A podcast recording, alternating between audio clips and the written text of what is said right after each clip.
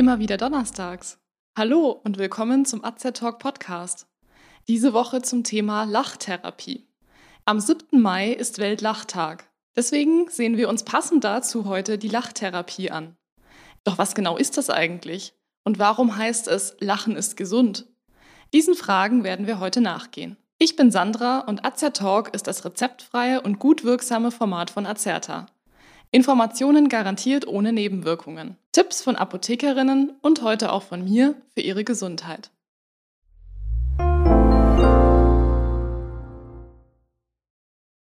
Na, heute schon gelacht? Falls nicht, versuche ich es mal mit einer Scherzfrage. Wohin stellt man sich am besten, wenn es kalt ist?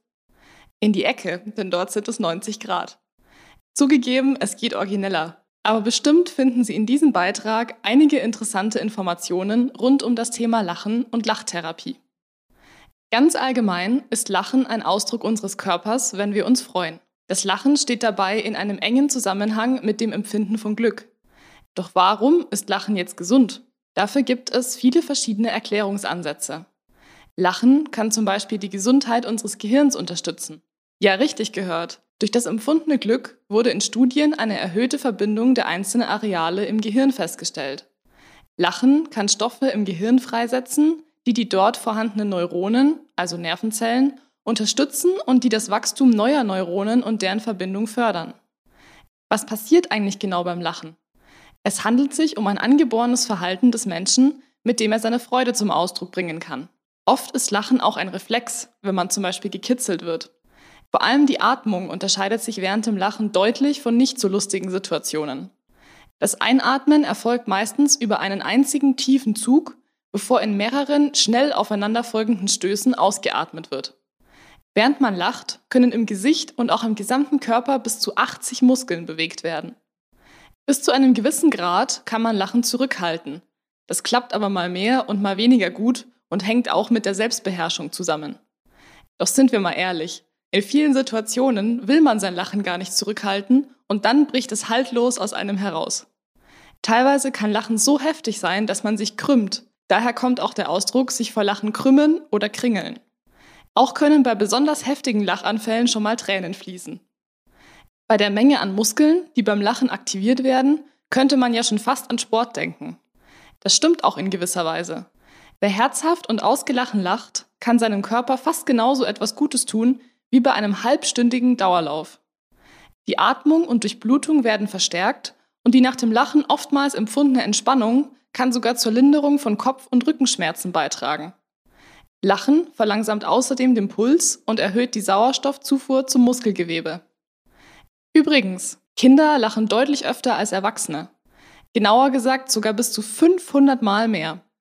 Im Durchschnitt lacht jeder Erwachsene in Deutschland sechs Minuten am Tag. Im Vergleich zu vor 40 Jahren sind das rund 12 Minuten weniger. Sollten wir Lachen deshalb bewusst fördern? Am Ausdruck Lachen ist gesund ist tatsächlich etwas Wahres dran. Lachen kann zum Beispiel die Schmerzschwelle anheben. Wer unter anhaltenden Schmerzen leidet, hat in der Folge oft mit Schlafproblemen zu kämpfen.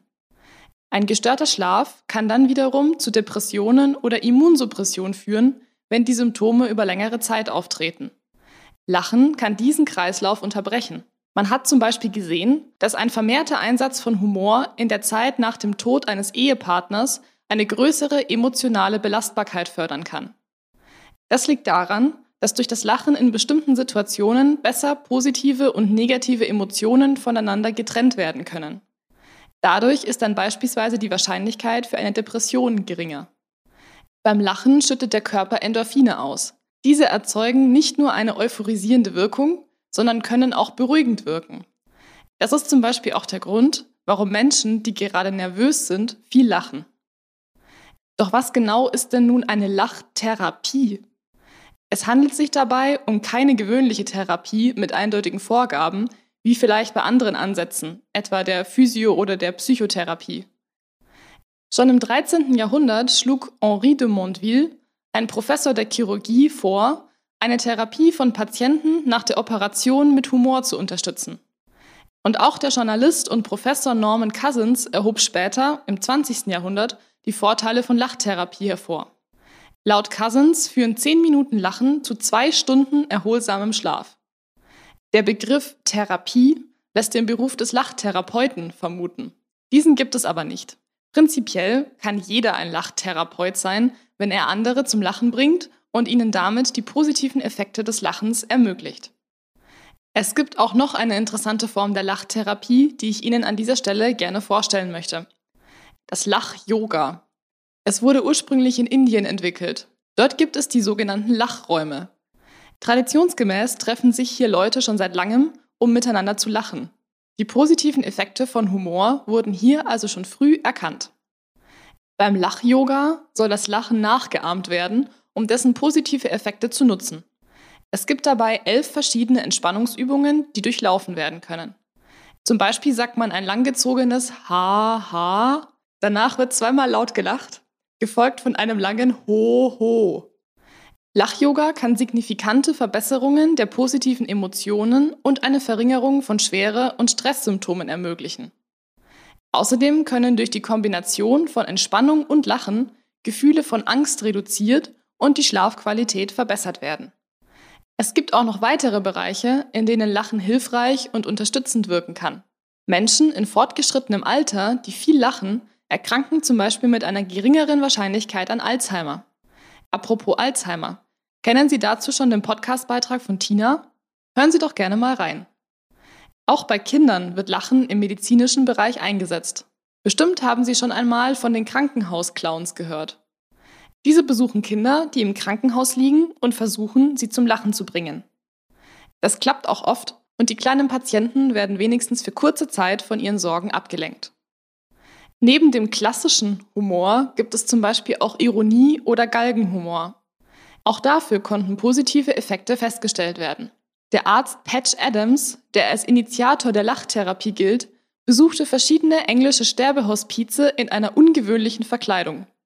Er erschien den Kranken als Engel mit Harfe und Goldflügeln und stellte sich als bevorstehende Attraktion vor. Was manch einem vielleicht etwas makaber erscheinen mag, kam bei den Patienten bestens an. Galgenhumor kann Unterstützung in traumatischen Situationen bieten und kann Stress- und Angstbewältigung, wie etwa den bevorstehenden Tod, positiv beeinflussen.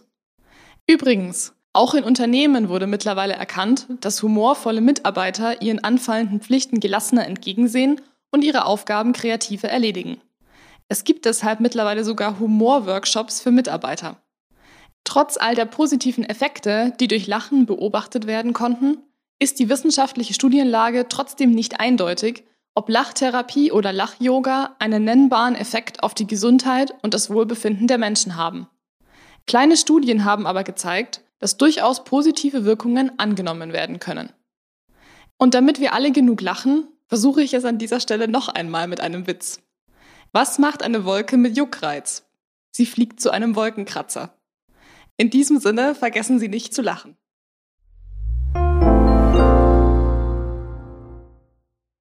Wenn Sie sich für uns oder für unsere Fortbildungsvideos interessieren, besuchen Sie uns gerne auf azerta.de oder hören Sie unseren Beitrag Wir sind Azertalk. Wir weisen darauf hin, dass dieser Beitrag kein Ersatz für eine persönliche Beratung bei einem Arzt oder Apotheker darstellt, dass er keine Therapie ersetzt und lediglich der Information dient. Thematisch erhebt der Beitrag keinen Anspruch auf Vollständigkeit. Vielen Dank fürs Zuhören, empfehlen Sie uns gerne weiter und bis zum nächsten Donnerstag. Bleiben Sie gesund und informiert. Thank you.